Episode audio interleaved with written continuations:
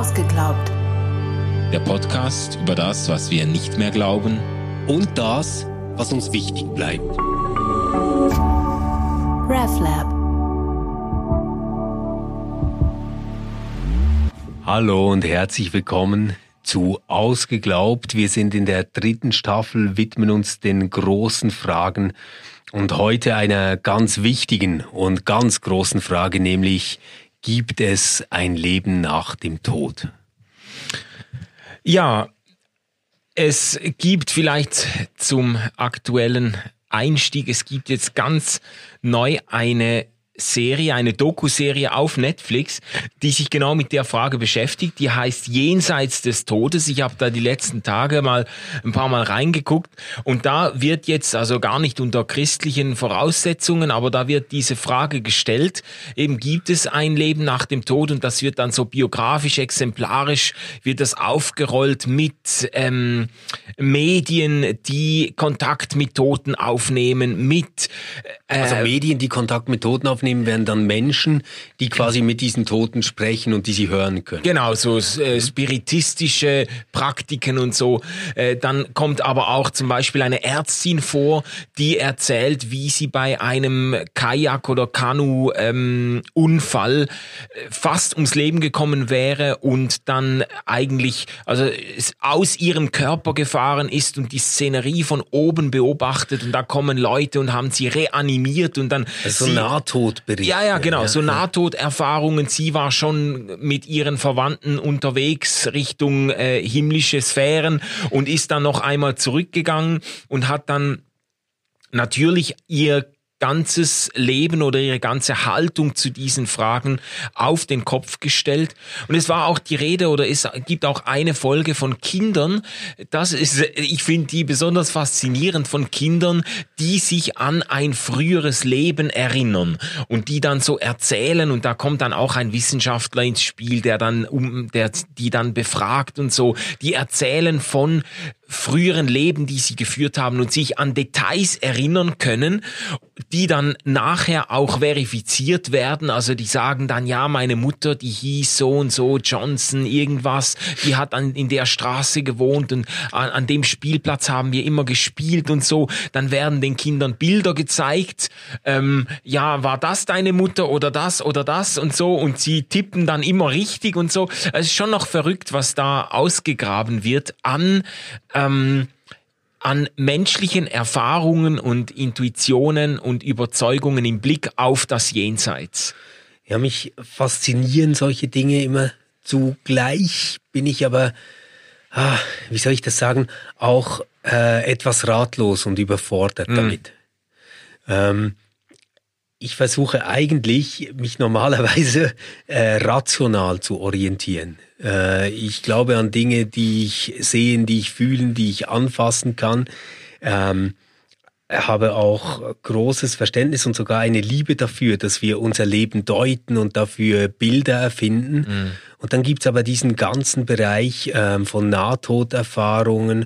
Äh, darüber werden wir jetzt heute nicht äh, sprechen, von Heilungen. Mhm. Ähm, aber, aber eben schon nur diese ganzen Nahtoderfahrungen, die dokumentiert sind, äh, das ist ja wirklich etwas, äh, wo, wo ich sagen muss, da habe ich ehrlich gesagt kein sinnvolles Konzept damit umzugehen. Ja. Also man kann natürlich sagen, naja, Nahtoderfahrungen, das ist das, was quasi neurobiologisch ganz am Schluss noch abläuft äh, in deinem Gehirn mhm. und das ist dann das Bild, was du mitnimmst. Also vielleicht äh, irgendwie eine nette äh, Funktion des Gehirns, wenn du so im Default-Modus bist, ja. dass es dir irgendwie noch eine schöne Geschichte zeigt. Einspielt. Ähm, Kleiner Einspieler. Und trotzdem merke ich schon, wenn ich, wenn ich das so sage oder denke, dass es dem nicht gerecht wird, ja. was wir hier an Phänomenen haben. Also es, das ist ja schon eine längere Geschichte, dass eben solche Nahtoderfahrungen untersucht werden. Das hat eigentlich, äh, glaube ich, auch ganz stark damit zu tun, dass die Wiederbelebungstechniken und Maßnahmen in den letzten 50, ah, logisch, 60 ja. Jahren äh, halt enorme Fortschritte gemacht haben. Das heißt, wir haben jetzt im Vergleich zu früher, haben wir eine viel größere kritische Masse an Menschen, die mhm. eben solche Erfahrungen machen und dann berichten von dem, was sie gesehen oder gehört oder erlebt haben. Äh, es gibt methodisch ganz viele Probleme. Ich habe mich da ein bisschen mit befasst schon. Also schon alleine der Begriff oder das Verständnis des Todes reden wir vom Herztod, vom Hirntod und so weiter.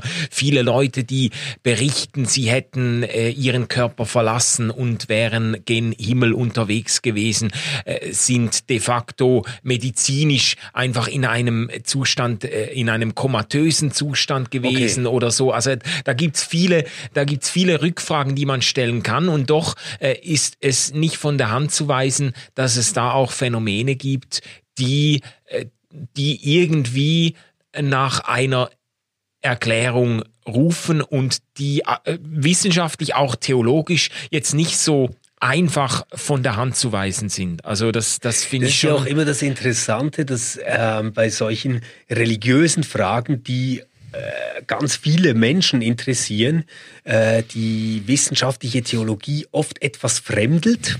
Damit, ja, oder? ja, ja. Also, und es dann aber andere Disziplinen gibt, die sich damit wirklich beschäftigen. Also es gibt ja auch empirische Untersuchungen dazu, ja. äh, die das aufzeichnen. Du hast jetzt vorhin dieses Beispiel gebracht mit den Kindern, wo dann quasi Fakten auch gecheckt werden, ja, ja, genau. die sie eigentlich nicht kennen könnten. Ja, ja ähm, etc. Es, ist, es gibt doch diese äh, Frau, das ist eine schweizerisch-amerikanische Ärztin, Elisabeth Kübler-Ross, die ist so zu meinen Kindheitszeiten, ist die auch in christlichen Kreisen immer wieder zum Thema geworden. Man hat das aber sehr beargwöhnt. Das ist eine, eben eine Ärztin oder Psychologin, die Gespräche geführt hat mit Menschen, die eben solche Nahtoderfahrungen gemacht haben und die dann versucht hat, so ein bisschen zu systematisieren oder Dinge ja. äh, herauszulesen, so was eben im Jenseits wartet und so.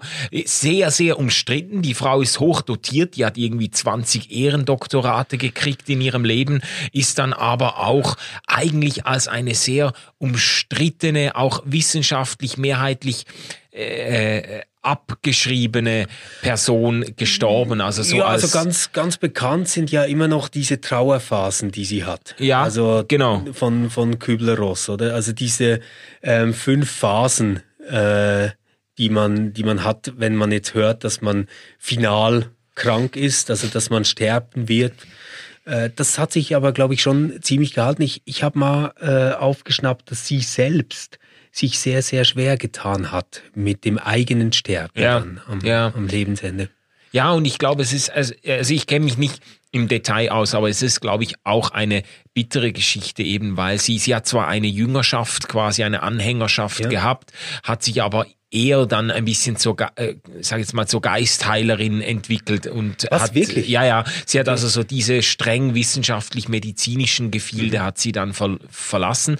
Aber eben, es sind andere gefolgt. Das Ganze ist eigentlich eine mehr oder weniger respektable Forschungsrichtung äh, an der Grenze von Psychologie und Medizin und so geworden. Ähm, es gibt ja auch, und da bin ich jetzt ein bisschen näher dran gewesen die letzten äh, Jahrzehnte, es gibt ja auch ganz viele christliche Berichte, von Menschen, die den Himmel erlebt haben. Also, also Moment mal, die wurden nicht nur von den Verwandten abgeholt und haben sich auf den Weg gemacht, sondern die sind hinter der großen Holztüre gewesen. Genau, das sind also da gibt's wirklich eine ganze Reihe von regelrechten Bestsellern im christlichen, im evangelikal-amerikanischen Umfeld vor okay. allem. Also die haben dann so Titel wie 90 Minuten im Himmel äh, von Don Piper, das wurde sechs Millionen Mal verkauft. Wow.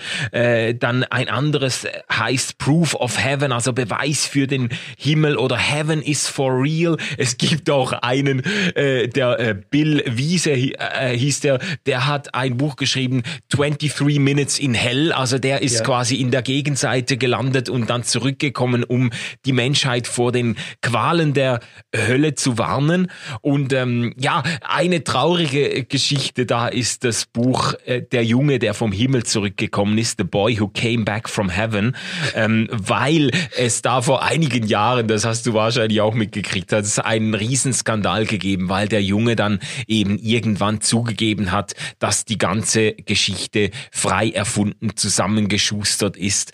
Und äh, der hat auch, glaube ich, eine Million Bücher verkauft. Okay. Und äh, nachher musste dann der Publisher, der christliche Publisher, alle Bücher zurückziehen oh aus den Buchläden und sich öffentlich entschuldigen und so. Das hat dem Genre äh, vielleicht äh, kurzfristig ein bisschen geschadet, ja. Aber es gibt ich schon glaub, viele. Das Genre kriegst du nicht tot. Ja, Oder? weil das ja, ja wirklich, das ist die große Frage, die jeden Menschen interessiert, ja, ja. was kommt, wenn ich den Löffel abgegeben habe. Ja. Und wir, wir werden uns da immer irgendwie äh, trotzdem für solche Nahtoderlebnisse oder Besuche im Himmel oder der Hölle irgendwie fasziniert interessieren. Ich, ja, ich glaube, das, das geht kaum anders. Ja. Trotzdem muss ich schon sagen, es ist für mich nochmal was anderes, ähm, wenn jemand darüber berichtet, dass er oder sie ein Nahtoderlebnis hat, dann vielleicht auch Verwandte sieht, über dem eigenen Körper schwebt und so. Das ist für mich nochmal eine andere Kategorie als Menschen, die berichten, dass sie irgendwie im Himmel oder der Hölle gewesen sind und jetzt eine Message für die Welt haben. Ja, ja, ja, ja. Also ich habe das auch immer mit großer Vorsicht genossen. Ich wurde ja auch als Pastor immer wieder gefragt, da haben Leute diese Bücher gelesen und gefragt, du, was hältst du davon? Äh, einige ganz Schlaue haben gemerkt, dass sich diese Himmelsberichte nicht immer decken, also dass man, wenn man verschiedene Bücher liest, durchaus auch auf widersprüchliche Berichterstattungen stößt ja. und so. Also ich würde jetzt, ich würde jetzt sagen, äh, im schlimmsten Fall sind das wirklich fabrizierte Berichte, äh, die Menschen schreiben, die die eine groß, ein großes Bedürfnis nach Aufmerksamkeit oder äh, nach Umsatz, Geldumsatz haben. Äh, im, Im besten Fall würde ich sagen, kann man natürlich diese Geschichten schon deuten als so, so wie man vielleicht einen Traum auch deutet. Wie, wie ich sagen würde, ja, Gott kann natürlich durch die Geschichte, die Bilder, die Symbolik eines Traumes zu uns sprechen, äh, würde ich sagen, das kann natürlich auch an der Grenze äh, des Lebens passieren, dass Menschen eine visionäre Erscheinung, ein, eine, ähm, einen Traum oder eine Vision vom Himmel haben und daraus vielleicht ganz vieles für ihr Leben lernen können, ohne dass man das jetzt wörtlich als einen Trip in, äh, auf die andere Seite der Ewigkeit verstehen müsste. Ja. ja, also das finde ich jetzt die maximal wohlwollendste Interpretation. Ja, du kennst mich ja. ja. Auf die Seite bist du immer ganz freundlich. Nein, aber ich habe mit einem guten Freund, als, als wir so Anfang 20 waren, konnten wir oft das Auto seiner Eltern benutzen, wenn mhm. wir irgendwo hinfahren mussten. Und da war immer diese CD ähm, von einer christlichen Konferenz. Ich glaube Expo, Explo, irgendwie ja, ja, so. Explo. Und ähm, das haben wir rauf und runter gehört, aber ehrlich gesagt nicht mit dieser Ernsthaftigkeit und auch nicht mit diesem Wohlwollen, äh, das du hast, sondern äh, das hat uns einfach amüsiert und wir haben dann diese Redner nachgeäfft. Und ähm, auf jeden Fall, da gab es eine Rednerin, die hat erzählt, dass sie im Himmel gewesen ist, bei Gott. Mhm. Und jetzt hatte Gott äh, eine ganz wichtige Botschaft an sie. Sie soll den Menschen sagen, es gibt Verlorenheit. Mhm. Also wenn ihr euch nicht entscheidet und Christen werdet, dann äh, seid ihr wirklich verloren und es gibt die Hölle. Mhm. Und da habe ich mir einfach gedacht, wie traurig ist diese Geschichte. Ich meine, jetzt stehst du vor dem Schöpfer, schaust Gott in die Augen und das Einzige, was der dir zu sagen hat, ist, es gibt Verlorenheit. Ich meine, das ist, das ist eine furchtbare Idee, oder? Also ich, ich hätte jetzt irgendwie erwartet, ähm, dass man da hinkommt und das schaut dann irgendwie mindestens so gut aus wie Narnia oder sowas und ähm, es hüpfen Einhörner umher und man, man hat da irgendwie was Sinnliches erlebt, aber da steht dann letztendlich nur ein Gott, der äh, einem Angst macht. Das, das finde ich unglaublich traurig. Und da muss ich sagen, da habe ich dann auch gar keine Lust mehr, mich jetzt mit diesem Phänomen auseinanderzusetzen, irgendwie zu hören, was jetzt da empirisch dazu gesagt wird, sondern das finde ich dermaßen nicht zusammenzukriegen mit allem, was ich sonst an Gottesbild habe, mm. dass, dass das für mich nicht geht. Und ich kann dann nicht mehr anders als sagen, hey, vielleicht tue ich der Unrecht, aber das äh, ist für mich ein Manipulationsversuch. Mhm. Und das sagst du natürlich jetzt, äh, da sagst du als einer, der in der Autofahrt sich die, die christlichen Redner nachäfft. ja, genau. da, da kannst du nur hoffen, dass es aber, keine Hölle gibt. Aber, nein, aber, aber hast, hast, du mal solches Zeug gehört? Das ist ja wirklich zum Teil zum Schreien. Was, ja. Also nicht, nicht nur was die erzählen, sondern wie. Ja, ja, klar. Das finde ich wirklich crazy. Also ich finde auch so über den Sprachduktus darf man sich schon auch Meine lustig Güte. machen. Es gibt da einige Spezialisten, auch äh, zum Beispiel der Bonke, Rainer Bonke, der, der war auch, also das, das ist ja ein köstlicher Typ.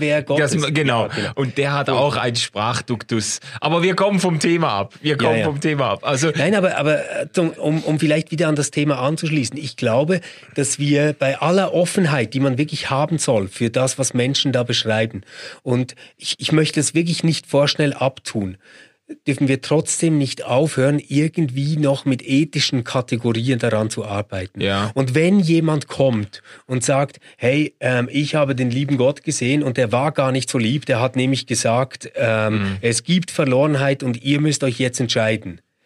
Dann kann ich nicht einfach sagen, das kann gut sein, äh, da mache ich das mal besser sondern da hat man, äh, glaube ich, jetzt auch in einem christlichen Sinn, finde ich das ganz wichtig, die Aufgabe, das zu unterscheiden. Also ist das, was jetzt hier geschieht, gut?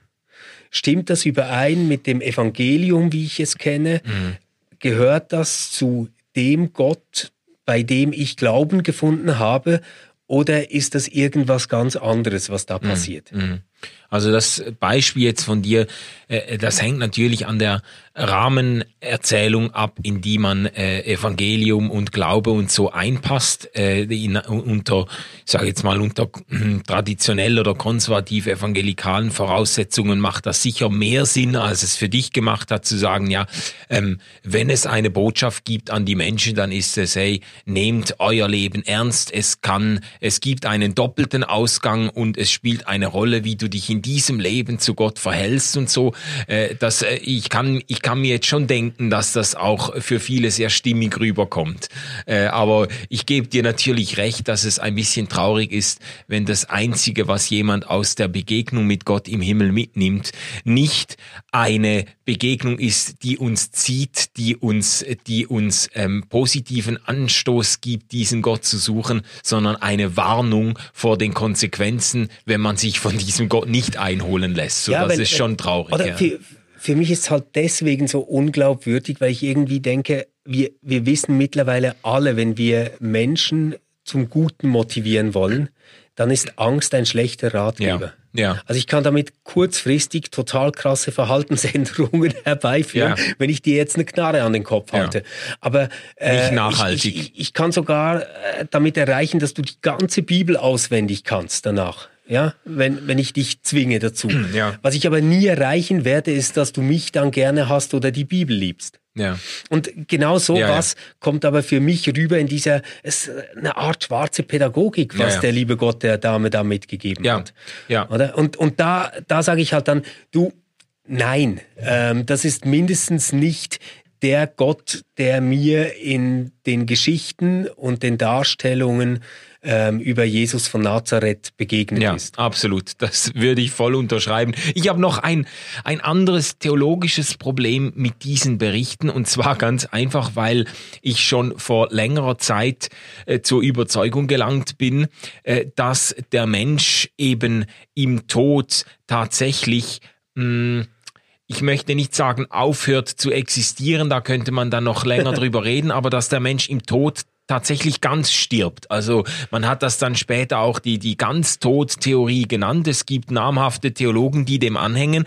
Und das hat eigentlich für mich immer Sinn gemacht, dass eben nicht die Seele als ein unsterbliches Gut dann irgendwo äh, körperlos, leiblos noch weiter mhm. existiert, sondern dass der Mensch, wenn er stirbt, nach Leib, Seele und Geist ähm, stirbt, tot ja. ist. Ja. ja. Und das also auf, auf ich sage jetzt mal auf äh, jüdisch-biblischen äh, Denkvoraussetzungen.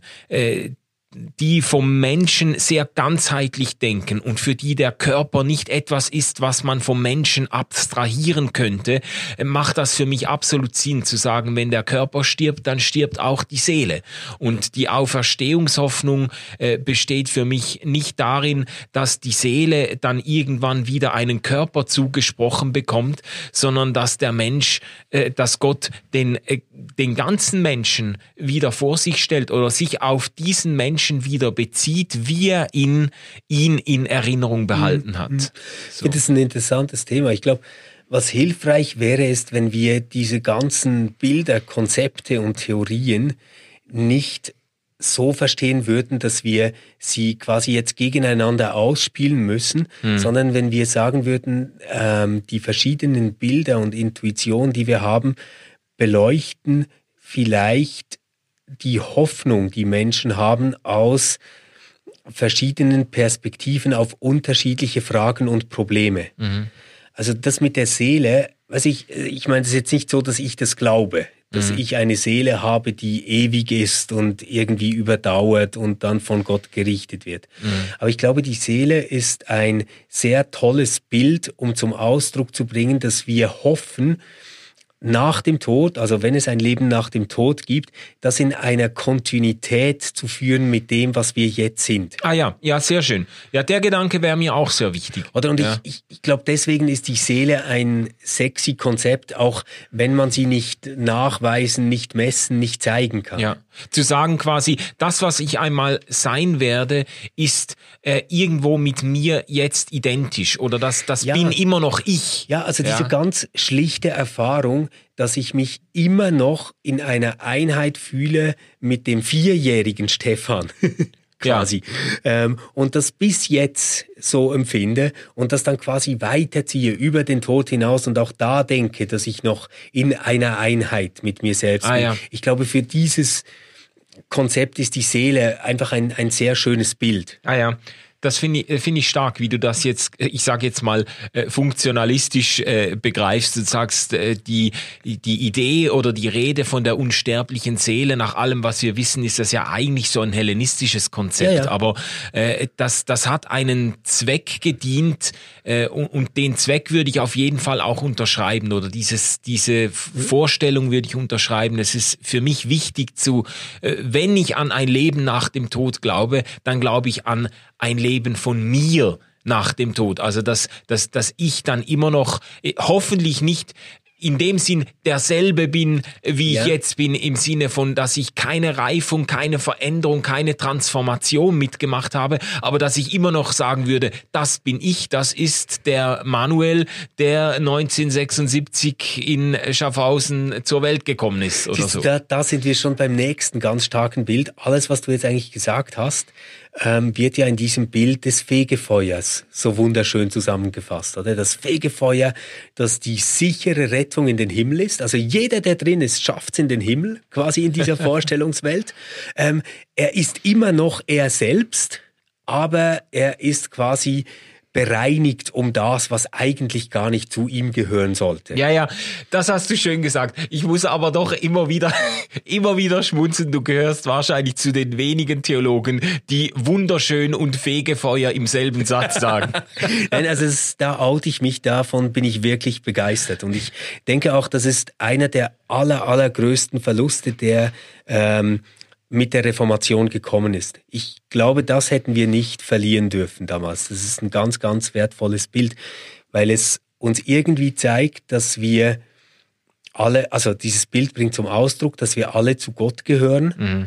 ähm, dass von seiner Seite her eine Veränderung ähm, mit uns geschehen kann. Mhm dass wir aber nicht aufgegeben werden und dass dieses Leben, das wir jetzt führen, in einer Kontinuität steht zu der Beziehung, die wir mit ihm haben werden. Ja, also das finde ich wichtige und starke Gedanken, aber vielleicht musst du ja doch noch irgendwie dazu sagen, dass du natürlich äh, Fegefeuer ein Stück weit auch als Chiffre nimmst für, ein, für einen Prozess und dich äh, völlig loslöst von äh, auch diesen mittelalterlichen Vorstellungen mit einem äh, als einem Ort der Qualen, auch von diesen ganzen Verdienstgedanken, die damit verbunden waren und so. Das ist ja, ja schon, man also schon. Man, man hatte natürlich auch im Mittelalter ganz unterschiedliche Vorstellungen vom vom Fegefeuer. Ja. Äh, und es gibt tatsächlich diese Höllenqualen quasi im Fegefeuer drin, die Menschen verängstigt haben und dann hat man ihnen Ablasspapiere verkaufen ja. können für ihre Angehörigen, damit diese Zeit verkürzt wird. Genau, daran hat sich ja die Reformation sogar mit entzündet. Genau, genau. Ja. Oder und deswegen hat man wahrscheinlich auch diese großartige Idee dann opfern müssen. Aber es gab zu all diesen Zeiten immer wirklich schöne, poetisch schöne ähm, Vorstellungen vom Fegefeuer, dass da quasi das weggebrannt wird, was mhm. nicht zu uns gehören soll. Und man wird das nicht als Schmerz empfinden, weil man schon in einer Art seligen Schau ist des Himmelreiches oder von Christus ähm, oder den Heiligen etc. Mhm. Also es gab immer ganz, ganz stark theologisch auch diesen Zug, den Menschen die Angst nehmen zu wollen davon und das Fegefeuer als einen großen Hoffnungsbegriff zu haben. Mhm, und mhm. jetzt ich zum Beispiel habe hab das Problem, ich selbst kann mir mein Gott nicht anders denken, als dass ich bei einer Allerlösung rauskomme. Also dass Gott alle Menschen gewinnen wird am Schluss. Mm, mm. So, und jetzt muss ich aber zugeben, nach dem 20. Jahrhundert, ja eigentlich nicht mal äh, nach meiner eigenen Biografie, wenn ich darauf zurückblicke, äh, könnte ich sagen, na ja, das ist kein Problem, äh, wir versöhnen uns dann einfach alle dort oben, oder? Mm. Das, das geht nicht. Es gibt Dinge, die gehen nicht. Ja. Und ja. da ist das Fegefeuer für mich einfach ein super starkes Bild, um zum Ausdruck zu bringen, dass Gott am Schluss gewinnen wird, dass meine Ewigkeit und mein Leben in seinen Händen liegt, mhm. aber dass ich auch mit einer Transformation rechnen darf. Ja, also äh, ich unterschreibe diese Anliegen völlig. Wir haben ja schon mehr als einmal über Hölle und so weiter diskutiert. Ich bin da nicht gleich zuversichtlich wie du im Blick auf den Universalismus, also im Blick auf die äh, Zuversicht äh, oder die Gewissheit, dass äh, alle Menschen die Ewigkeit in der Gegenwart Gottes verbringen werden. Aber ich kann, ich könnte auch mit deiner Vorstellung von Fegefeuer viel anfangen, einfach unter der ähm, Einschränkung oder unter der äh, Anerkennung dessen, dass es auch Menschen geben kann, die im Prozess des Fegefeuers quasi sich selbst verlieren. Ja, Gut. und das, das ist vielleicht der, Unter, der Unterschied, dass ich das Gefühl habe, die, äh, es, äh, es, dass ich denke, es wäre möglich oder denkbar, dass Menschen sich ähm, selber so verabschiedet haben von äh, dem Guten und Gerechten und Wahren und Schönen, äh, dass eben nichts mehr übrig bleibt von ihnen. Ja, und das, das wäre halt genau mein Verständnis des Evangeliums, ist eben, dass es dabei nicht um unsere Haltung geht zum Guten, zum Wahren, zum Schönen, sondern dass das Gute, Wahre und Schöne ähm, auf uns zukommt mhm. und ähm, uns gewinnen wird. Aber, Aber auf können, jeden Fall haben wir beide, also auf die Frage, gibt es ein Leben nach dem Tod, würden wir beide, beide sagen, ja. Ja, ja, ja würde ich auch sagen, aber ich glaube, wir schulden das noch, dass wir jetzt mal, oder man, man kann immer alles ähm, diskutieren, kritisieren. Äh, mhm. man, man, man kann überall auch Dinge finden, die lustig sind in dieser religiösen Rede. Aber ich, ich fände es jetzt toll, wenn wir am Schluss auch mal versuchen würden, äh, darüber Rechenschaft abzulegen, quasi jetzt intellektuell auch, wie wir uns das denn vorstellen. Mhm. Also wie, wie stellst du dir das vor, Manu, jetzt wird dein Licht abgeknipst, was geschieht danach? Ähm,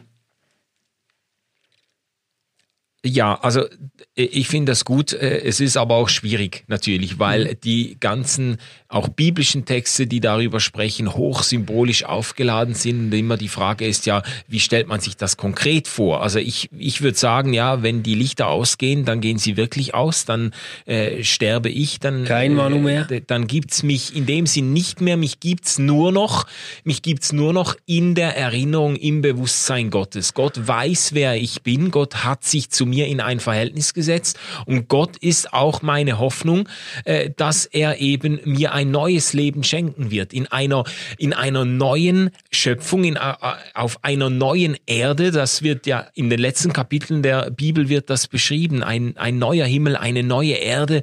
Ähm, und äh, das stelle ich mir so konkret wie möglich vor, dass, dass, dass eine neue Art der Geschöpflichkeit, der Leiblichkeit möglich ist, äh, in der, in der meine Geschichte ein Stück weit, ja, in der meine Geschichte weitergeht. Mhm. Ja.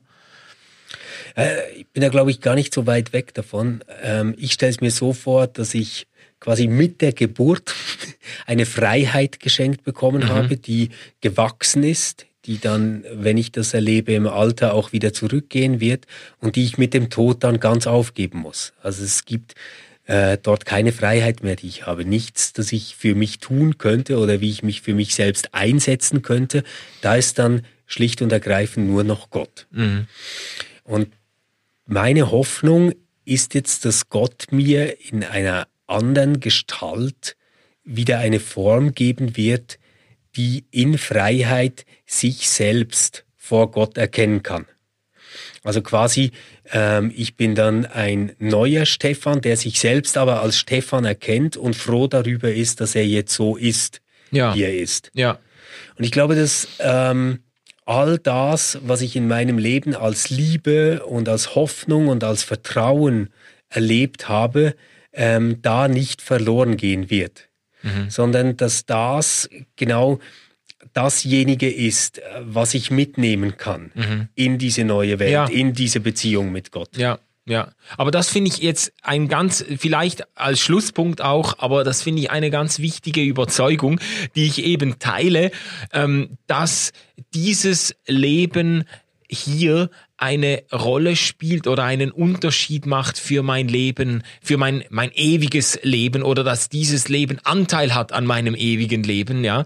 Ähm, dass es nicht einfach so, dass ich nicht einfach einer Vertröstungsreligion anhänge, die dann sagt, ja gut, wenn es hier scheiße läuft, irgendwann wird alles gut und so, ja. ähm, sondern, sondern dass es sich jetzt lohnt, äh, nicht im ökonomischen Sinne oder irgendwie so, aber dass es jetzt, sich jetzt lohnt, dass es richtig ist, dass es, dass es äh, ähm, äh, gut ist, äh, barmherzig zu sein mit Menschen, dass es äh, gut ist, ähm, sich als Freund zu er erweisen, dass es, dass es gut ist, Menschen zu, zu lieben und so weiter. Und dass das auch nicht einfach in der ähm, in der Lehre des kalten Universums einmal verpufft, sondern dass, dass, dass, das, ein, dass das quasi äh, Teil einer neuen Schöpfung wird auch. Ja, ähm, und äh, gleichzeitig muss ich auch sagen, und sogar wenn am Schluss nur das leere, kalte Universum wäre ähm, und es keine Heimat mehr gibt für mich, wäre es trotzdem genau das, was diesem Leben einen Wert gegeben hat. Noch dann, wenn sich keiner mehr erinnern könnte. Mhm mhm. wäre es richtig genau. gewesen. Ja. Mhm. Genau. Jetzt bleibt eigentlich ja. nur noch. Äh, äh, ich ich habe noch eine ganz praktische Frage. Sorry, ja. du bist nämlich schon bei der Abmoderation. Nein, nein, ich wollte dich eigentlich fragen. Ähm, Sehe ich meine Großeltern wieder dort? Okay, okay. Ähm, äh, Unseren ersten Hund. Ja, bei Hunden wird es schwierig, finde ich. also die Katzen sind sowieso also die, da. Die, die Katzen sind die sowieso Großeltern da. Dann gebe ich dir. Aber die Hunde, nee, ich, äh, äh, ja. Ach, ach. Das ist, ich, ich frage das deswegen, weil ich merke, ich bin mir selbst in diesem Thema manchmal etwas dunkel. Ähm, in ganz vielen Fragen würde ich sagen, bin ich total rational. Wenn es aber darum geht, mir das Leben nach dem Tod zu denken, dann begegne ich dort tatsächlich wieder meinen lieben Verwandten, meinen mhm. Freunden, ähm, den, den Menschen, die für mich gesorgt haben und mit denen ich mich umgeben habe. Ja, also ich habe da wirklich kindliche Bilder. Ja, also ich auch. Ähm, ich habe jetzt einfach ein bisschen scherzhaft reagiert im Blick auf die äh, Haustiere, weil mir das Verständnis dafür ganz lange Zeit gefehlt hat. Also ich habe, ich bin da auch ein paar Mal wirklich richtig ins Fettnäpfchen mhm. getreten, als Leute mich gefragt haben, so werde ich meine Katze wiedersehen. Und ich habe mich, ich habe mich schlapp gelacht, weil ich gedacht habe, das wäre eine witzige Frage gewesen und die ja. Person ist in Tränen ausgebrochen, weil sie offenbar wirklich wirklich äh, äh, sich einen Himmel ohne ihre Katze nicht äh, hat klar. vorstellen können. Und dann, äh, da musste ich ein bisschen zurückrudern und merken, als jemand, der in Blockwohnungen ohne äh, Haustiere aufgewachsen ist, ähm, äh, dass, dass es eine Beziehung von Menschen zu ihren Haustieren gibt, die, äh, die, die in den Himmel zu retten wünschenswert wäre. Ja. Oh, das ist schön. Also, ähm, wir sehen die Katzen und die Großeltern dort oben wieder. und keiner hat mehr eine Tierhaarallergie. genau, genau, das wollte ich sagen. Und die Katzen hey. kacken mir auch nicht vor die, vor die Hütte dann. Genau. Also, hey, und uns nimmt ganz, ganz äh, speziell jetzt bei diesem Thema Wunder, wie ihr euch das vorstellt. Ja. Glaubt ihr zum Beispiel, darüber haben wir jetzt gar nicht gesprochen, an eine Wiedergeburt? Also kommen wir vielleicht mehrmals äh, auf die Erde. Wie stellt ihr euch das vor? Wie stellt ihr euch das Ende vor? Oder gibt es eben vielleicht gar kein Ende? Schreibt uns an manuel.schmied at reflab.ch oder Stefan mit ph Jütte, das ist J-U-E zweimal T und E at reflab.ch. Wir lesen das sehr gerne und werden immer jede vierte Folge auch so ein kleines äh, QA machen, mhm. wo wir über eure Reaktion sprechen werden. Wir schreiben euch aber auch gerne zurück. Meldet euch, bleibt gesund, gebt euch Sorge und wir hören uns wieder in einer Woche. Tschüss zusammen.